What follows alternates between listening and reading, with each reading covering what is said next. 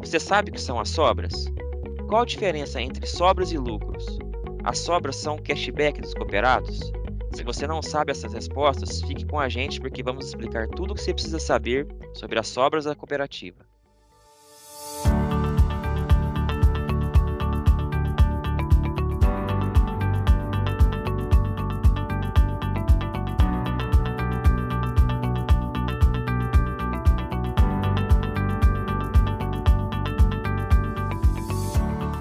Olá pessoal, sejam bem-vindos a mais um episódio do podcast Universo Credit Citrus.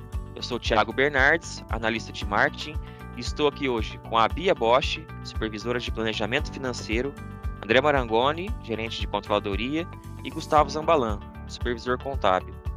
Esse time vai tirar todas as nossas dúvidas sobre as sobras do exercício. André, então conta pra gente, o que são as sobras? Ô, Thiago, boa pergunta.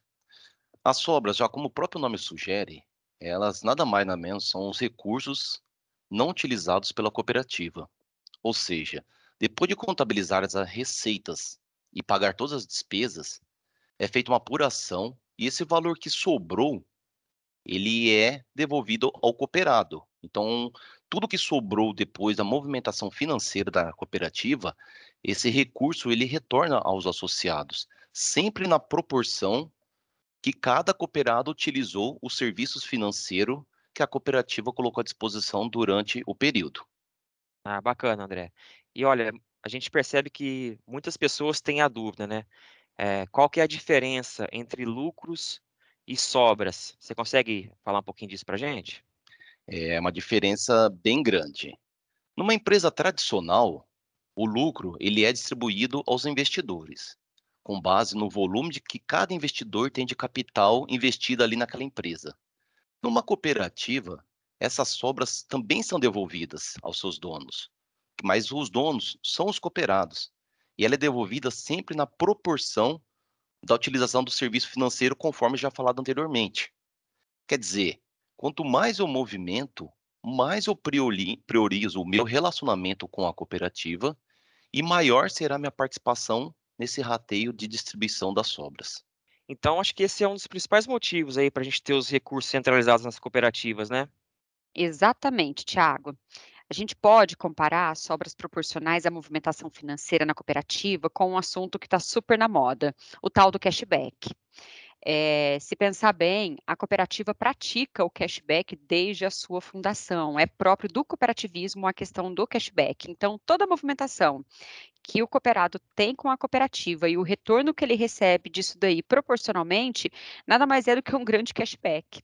É, daí vem a fala do André anteriormente, né, de que quanto mais a gente utiliza os produtos e serviços da nossa cooperativa, maior vai ser a nossa fatia e a nossa participação nos resultados. Vamos usar a nossa última assembleia, que aconteceu agora dia 23 e 24 de março, como exemplo. Nessa assembleia, nós distribuímos aí 111 milhões. Se a gente pensar nesses 111 milhões como cashback, eu diria que foi um dos maiores cashbacks que a gente tem notícia da história, né, da, do mercado financeiro. Nós distribuímos aí 111 milhões para os nossos cooperados. Ah, legal. Então, só para entender, os cooperados recebem de volta uma parte dos, dos juros né, que, eles, que eles pagaram nas operações de crédito e também um percentual sobre os depósitos à vista. É isso mesmo? Como que funciona na prática? É, posso contar um pouco sobre isso. É muito simples, viu, Tiago? Quando falamos de depósito à vista, estamos considerando o saldo de conta corrente. Um dos parâmetros para a distribuição das sobras considera o rateio de 3% sobre o saldo médio positivo esse montante atingiu o valor de 44,7 milhões no exercício de 2021.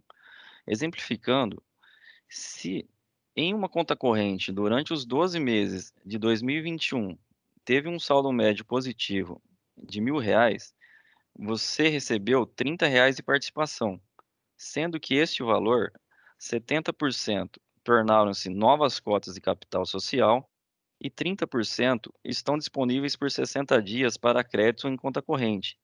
Após esse prazo, será transferido para, para a cota de capital social. Outra forma muito relevante dessa distribuição é o retorno sobre os juros pagos.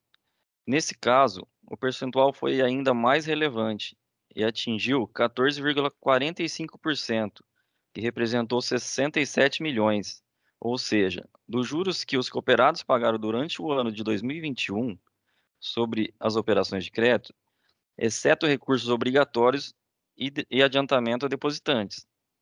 Uma parte retornou ao capital social.